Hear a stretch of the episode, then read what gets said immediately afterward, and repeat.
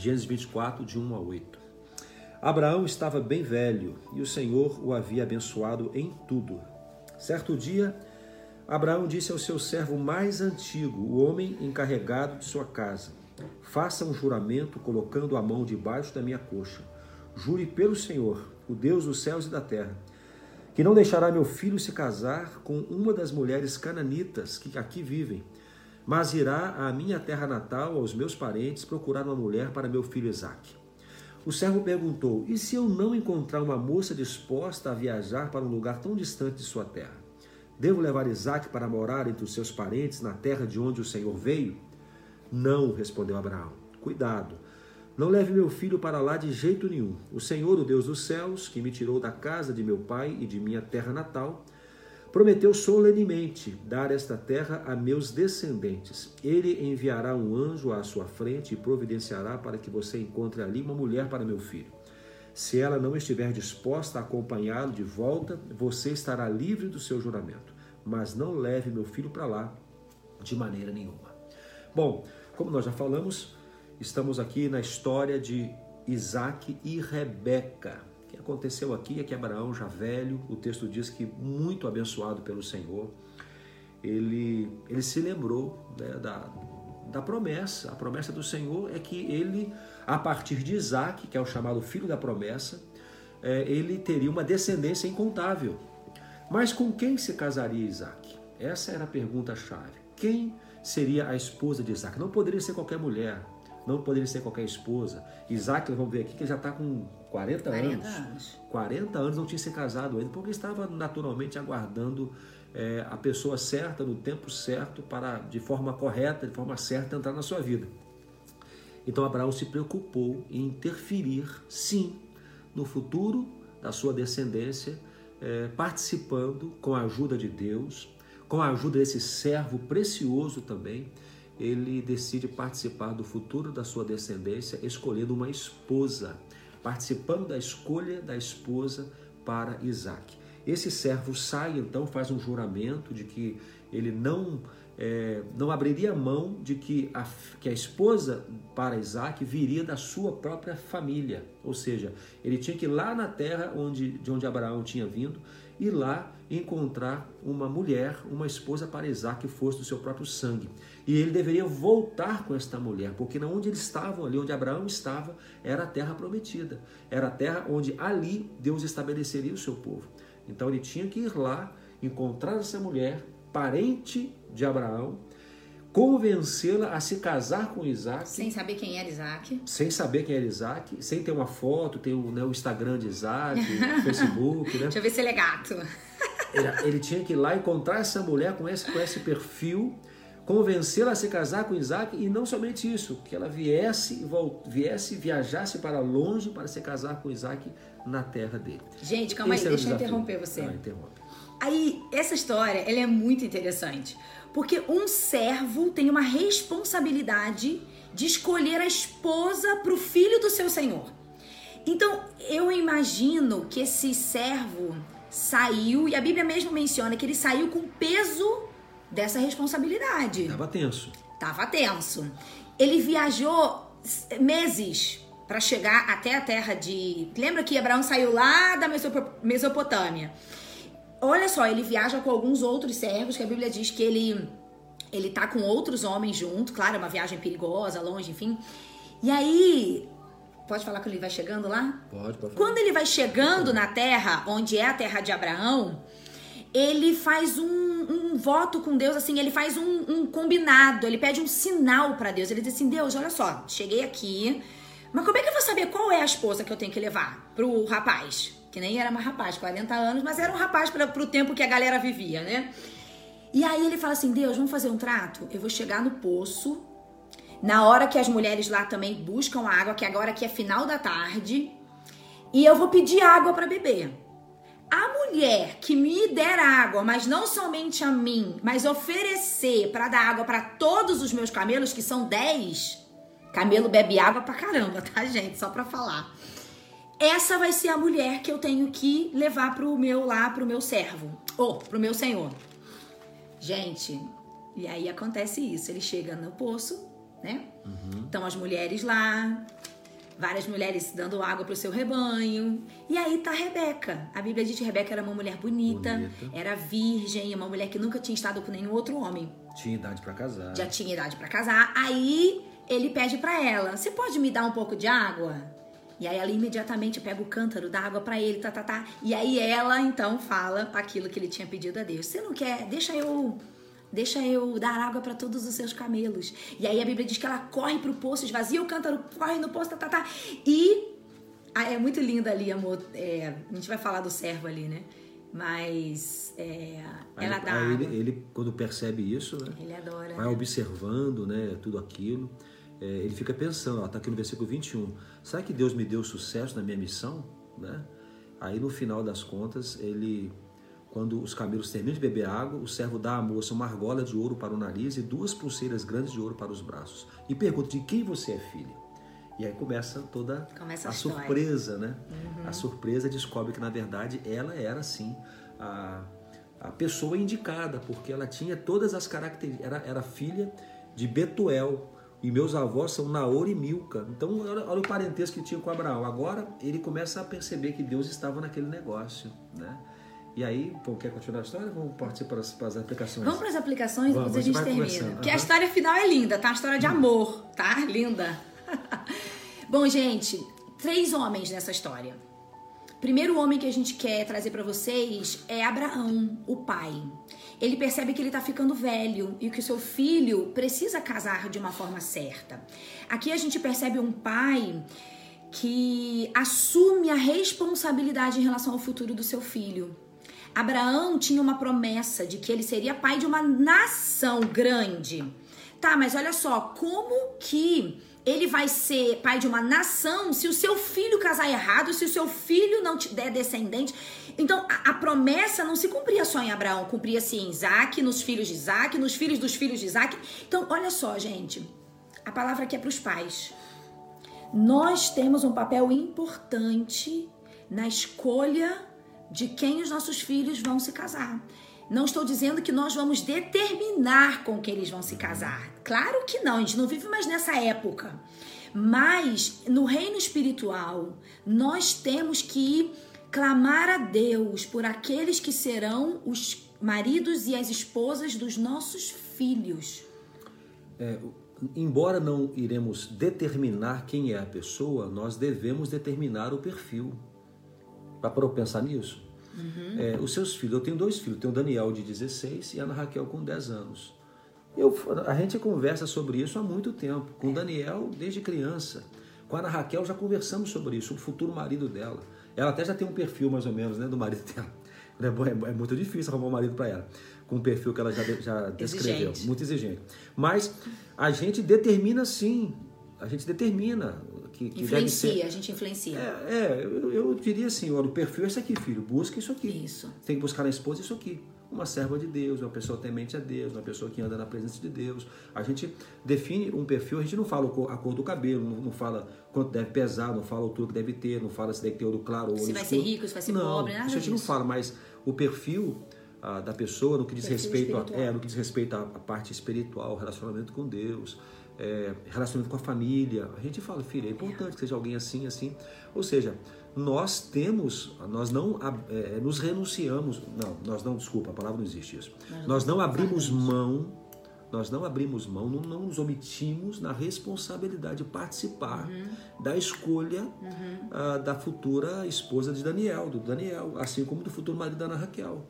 É. Então a gente quer chamar atenção para esta responsabilidade que Abraão entendeu que tinha, sobretudo porque o Senhor lhe tinha dito que ele seria pai de uma grande nação, que a sua descendência seria incontável e que passaria naturalmente por Isaac.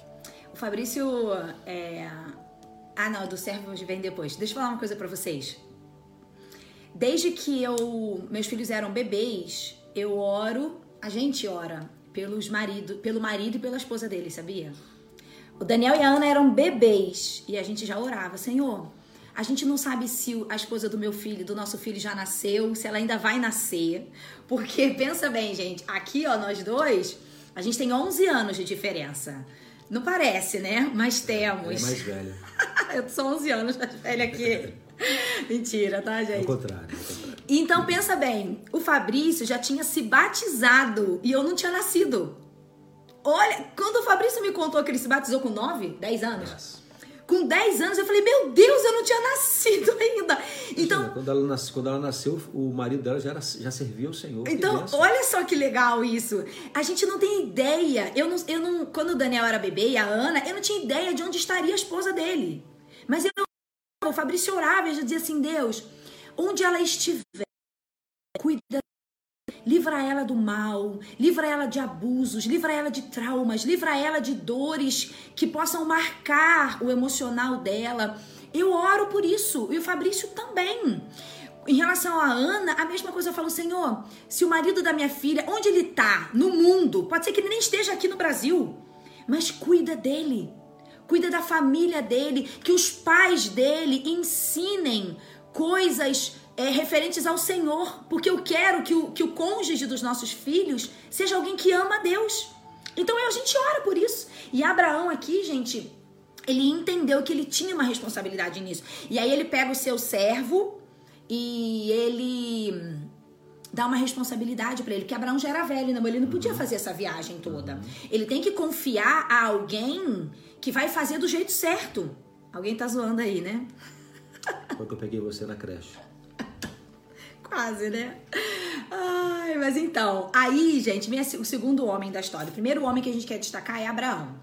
O- Só uma coisa importante, Fala, fala. a gente fala de orar para uma pessoa que não tenha passado por algumas situações, mas acho que o mais importante do que isso, ou melhor do que isso, a gente orar, a gente ora por o futuro cônjuge nossos, nossos filhos, para que sejam pessoas curadas. Isso, Porque amém. ainda que tenham passado por Isso. situações difíceis, por traumas, por dramas e dores, isso. que sejam pessoas curadas, né? Amém. Porque todos nós estamos suscetíveis a passar por dificuldades. É.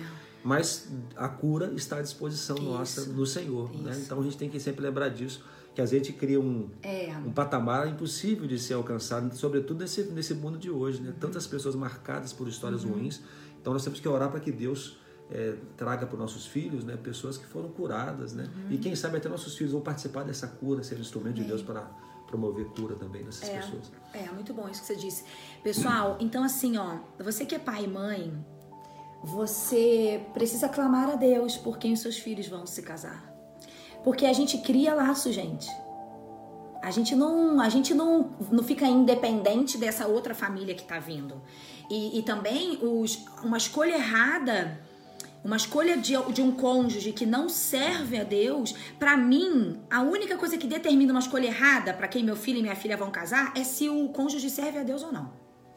Se é pobre, se é rico, se. Não importa. Só importa se são homens e mulheres que servem a Deus. Isso pra mim é suficiente, porque um homem e mulher que serve a Deus, amor, todas as outras coisas o Senhor vai acrescentar. Deus vai, vai, vai dar. Vai dar. É, a história vai ser linda. Quando, é, quando são dois que servem a Deus, tementes a Deus, a história vai ser linda. Sempre, a, a história é sempre maravilhosa. É isso quando aí. são dois tementes ao Senhor, o Senhor vai escrever uma história linda. Amém. Então isso que é o mais importante. É. Agora vamos lá. O segundo homem da história é o servo. Esse servo que Abraão escolhe, Abraão, é muito legal. O Fabrício ontem teve um, um insight muito joia. Fala aí, amor. É, é um insight, é uma conjectura, É, né, mas possível, possível. provável talvez. A gente vê aqui no texto que esse servo era o servo mais velho de Abraão. Então talvez, né, só talvez, há muitos anos atrás, quando Moisés, quando Abraão, Moisés, quando Abraão leva Isaac para o sacrifício, quem sabe esse servo não estava junto? E é provável, naturalmente, que esses servos tinham conhecimento acerca do sacrifício, então, de como funcionava um sacrifício. Então, talvez, só talvez, esse servo tenha percebido que também faltou o cordeiro. E que eles estavam indo para o sacrifício sem o cordeiro, quando eles ficam ali com os, cuidando dos, dos jumentos, dos animais, né? É, talvez, talvez esse servo participe da história da vida de Isaac há muito tempo. Talvez né, ele tenha conhecimento acerca do que aconteceu naquele Monte Moriá, né? Ou seja, não é um servo qualquer. Talvez É o seja servo um mais homem, velho. é, seja um homem que, que tenha cami- com certeza caminhou com Isaac, viu Isaac crescendo, participou da vida de Isaac e mais uma vez tinha essa responsabilidade tão especial de participar do que Deus ia fazer na escolha da esposa para que ele um dia foi um menino junto, com a, junto a ele, mas agora era um homem. Olha que responsabilidade desse servo. O mais lindo, gente, é que esse servo, sabendo que ele tem uma, uma missão muito preciosa, ele faz algo fundamental para que aquilo desse certo. Ele ora. Olha lá. Ele ora pedindo a Deus sucesso na sua missão, na sua empreitada. Antes de escolher, antes de decidir, ele ora. Antes de você escolher alguma coisa, antes de você escolher com quem você vai namorar, antes de você escolher qualquer coisa, você ora. Porque esse servo orou. E ele falou: Deus, por favor, eu preciso que o Senhor me dê sucesso nessa minha viagem, porque vai que eu escolhi uma mulher errada. Então, o servo entende que a direção vai vir do Senhor. Gente, a gente fala isso aqui o tempo todo. Não tome decisões sem orar antes. Vai na direção que o Senhor der para você, mas não escolha sem clamar. O servo faz isso. Aí quando ele chega no poço, que a Rebeca ela atinge todos os requisitos que ele colocou para Deus como sinal, o que, que ele faz? Ele adora a Deus. Uhum. Olha a gratidão do coração desse servo, né? Uhum. Reconhece que, que que foi Deus quem fez aquilo. Não poderia ter sido diferente, né? não poderia ter sido. Tudo aconteceu, tudo se encaixou, tudo se alinhou de uma maneira que era a mão de Deus. E se Deus começou a fazer, ele naturalmente vai continuar conduzindo a história até o, o final. E aí vamos pro final da história? Vamos, o Iago falando ali, eu orei e hoje tô casado. É isso aí. Eu também orei, hoje eu tô casada. É. e tem gente que tá orando. Gente, só uma pausa aqui. Isaac demorou 40 anos para casar. Calma. Você tá desesperada aí para encontrar alguém? Calma, espera no Senhor e ora, tá? Por último, quem é o terceiro homem então, amor? Quem faltou falar? Isaac. Um homem com 40 anos que esperou até esse tempo para poder finalmente se casar. A espera. Isaac Isaac entendia que a promessa ia se cumprir. Então calma. E aí o seu pai fala: Filho, agora tá na hora. O pai já tá ficando velho, tá na hora de você buscar alguém, é, tá na hora de você ter alguém, né? Quem busca é o outro. E aí, gente, a Bíblia diz que lá na conversa de, do servo na casa da Rebeca, é, quando ele percebe, olha, essa é a mulher, ele vai pra casa dela, uhum. e aí o seu. Conta toda a história. Conta a história, olha, eu tava no poço, pedi um sinal a Deus, Deus deu sinal, beleza. Aí o, o pai o irmão de Rebeca, que é Labão, né? E ele fala, não, então é isso aí, é, é, teórica, em outras palavras, é de Deus mesmo, tá? Mas fica aí uns 10 dias pra gente despedir de Rebeca. E aí ele fala assim: olha, não posso esperar. Eu preciso levá-la urgente. Ele já estava muito tempo longe da, lá da casa, né, de Abraão. E aí ele diz: então vamos consultar Rebeca. Você só vai levar ela se ela quiser. Aí chamam Rebeca e diz assim: ó, pra Rebeca, olha, ele tá querendo te levar já. Uhum. E aí, tu topa? E aí, Rebeca fala: Eu topo. Uhum. Caraca, ele era muito corajoso, gente. Aí, eles então se arrumam e no dia seguinte ela pega as suas servas uhum. e eles vão viagem, vão viajar até Rebeca encontrar o seu marido, o seu futuro marido que ela nem conhecia. Isso eram costumes da época, né, gente? Era assim que as pessoas se casavam. E aí eles foram. E aí eu acho que agora que vem o encontro lindo, eu, fico sempre. Essa parte da Bíblia eu acho mais, porque eu sou meio romântica, né? Uhum. E aí o que, que acontece? Quando eles estão chegando lá na terra de Isaac, a Bíblia diz que no final de tarde. É, é pensa num pôr do sol. É, Isaac está vindo de um, de um trabalho, né? E aí ele vai, vai repousar no campo, ele vai meditar no campo. Uhum. Nisso ele avista de longe, assim, os camelos. E aí ele reconhece e fala: é o servo voltando. Aí já dá aquela. Dá Coraçãozinho já dá, já, já dá aquela. Vê se o, se o hálito tá bom. Já estufa o peito, já, né? E aí a Rebeca, que tá ali vindo na caravana, olha e também vê Isaac e pergunta pro servo: quem é aquele lá? E aí o servo diz: é Isaac, é o meu senhor. Aí Rebeca coloca o véu, faz um suspense, né? Uhum. Ai, gente. Engraçado que... porque eh, hoje é o contrário, né? Hoje a menina é. vê um é. cara bacana, vê um cara interessante para ela, ela se mostra. Rebeca, ela se esconde. É. Porque o que ela queria mostrar, o que ela tinha que mostrar, na verdade, não era visível aos olhos, né? É, que coisa linda, né? E então Isaac toma Rebeca, né? Eles se encontram ali naquele dia. O servo conta toda a história para Isaac, meio que para confirmar, olha, ela é a mulher de Deus, tá tudo certo, o Senhor me confirmou.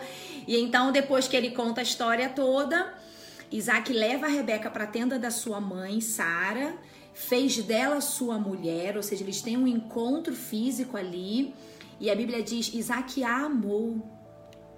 Olha que coisa legal. Isaac se deita com ela, fazendo dela sua esposa, mas a Bíblia diz que não somente ele faz dela sua mulher, mas ele a ama. Uhum. E assim Isaac foi consolado após a morte da sua mãe. Você vê que uma mulher de Deus na vida de um homem, ela o consola de qualquer dor que possa ter acontecido, porque a mãe de Isaac tinha acabado de morrer, Sara. Então a Rebeca entra para consolar, Rebeca entra para completar o coração dele. Uhum. E, e, a Bíblia diz, eu, isso aqui eu acho tão lindo. Por que, que Isaac amou Rebeca de cara? Já pensou nisso? Como assim? Nem conhecia ela direito, amor. Por que, que a Bíblia fala que ele a amou? Sabe por que, que eu acho?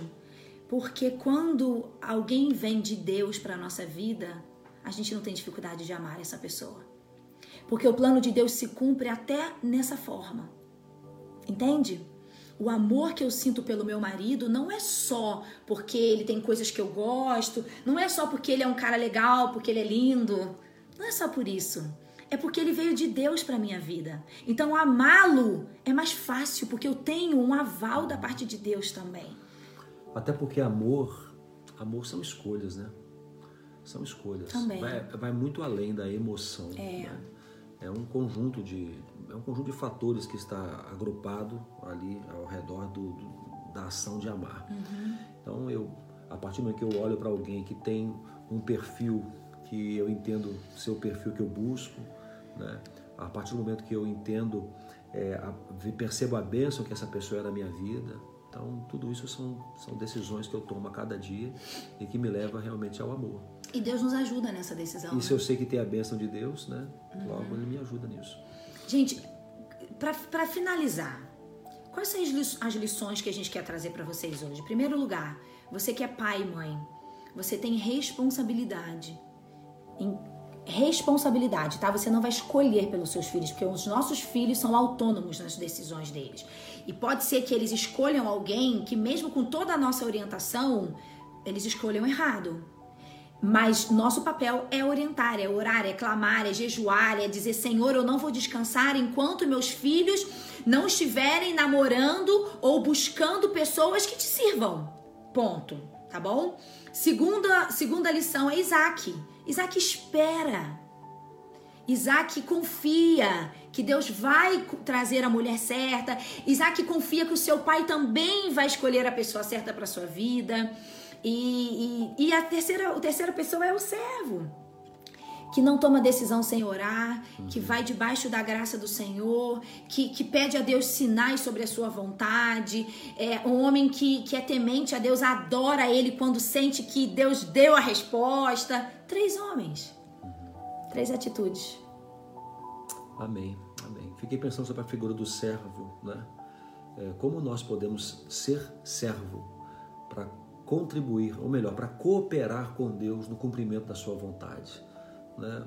Observe, seja sensível, tenha esse discernimento espiritual de perceber o quanto você pode participar do cumprimento da vontade de Deus na vida das pessoas.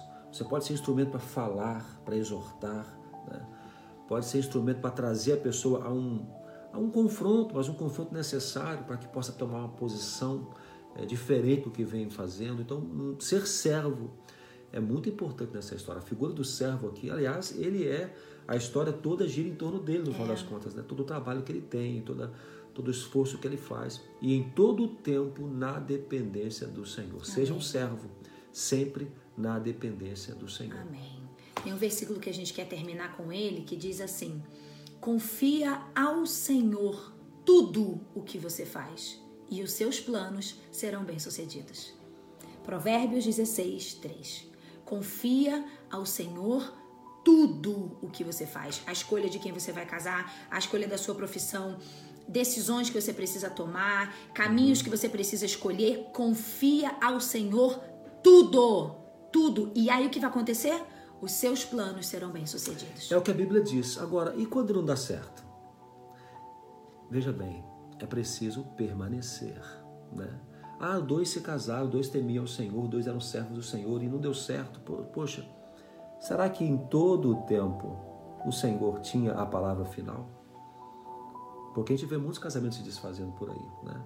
Então é preciso permanecer. Então talvez agora, nesse momento, você pode estar sendo tentado a agir segundo a sua vontade, segundo o seu querer, entendendo que é o melhor caminho para o seu relacionamento conjugal, para a sua família. Esteja atento se suas decisões estão em acordo com a vontade de Deus. Então, uma história linda se escreve assim: direcionado pelo Senhor no princípio, mas na presença do Senhor ao longo do tempo. Permanecer é fundamental. Nós nos casamos com todas as dificuldades que nós tínhamos, dois tementes ao Senhor, mas passamos por provas terríveis e em todo o tempo, até hoje, nós somos muitas vezes levados pelos ventos fortes a andar para distante da vontade de Deus. Nós temos que estar atentos e muitas vezes contra a força do vento voltar e obedecer a Deus, porque este é o critério, permanecer em obediência para escrever uma linda história na presença de Deus. Só uma pergunta, amor. E quem escolheu errado não conta com a misericórdia de Deus? Você que tá aí, acho que alguém falou, passou rápido ali. Eu não consultei a Deus e agora eu oro pelo meu casamento. É isso mesmo. É isso aí. Deus é misericordioso é, e Deus conserta histórias. Então você precisa continuar crendo que, a despeito de decisões erradas lá no seu passado, Deus pode restaurar aquilo que está quebrado. É mais difícil? Sim. Tem aí um peso de, de um trabalho maior? Claro, né? Fazer uma reforma de uma casa é mais difícil do que começar do zero, tudo novinho, claro. Mas pode acontecer? Claro que sim. Porque se eu disser que não, eu estou limitando o poder de Deus. Agora, obedeça. Já que eu não obedeci lá atrás, eu vou obedecer agora. Isso. Entendeu? Amém. Não posso consertar um erro com outro, né? Não tem como. Então é preciso crer que o Senhor vai usar você que vive essa situação para para resgatar o seu casamento, restaurar e transformá-lo naquilo que Deus quer que ele seja. Lembre-se disso, o seu companheiro nesse desafio é o Senhor. Amém. Você luta com o Senhor. Amém. Ou seja, luta com a companhia do Senhor. Sim.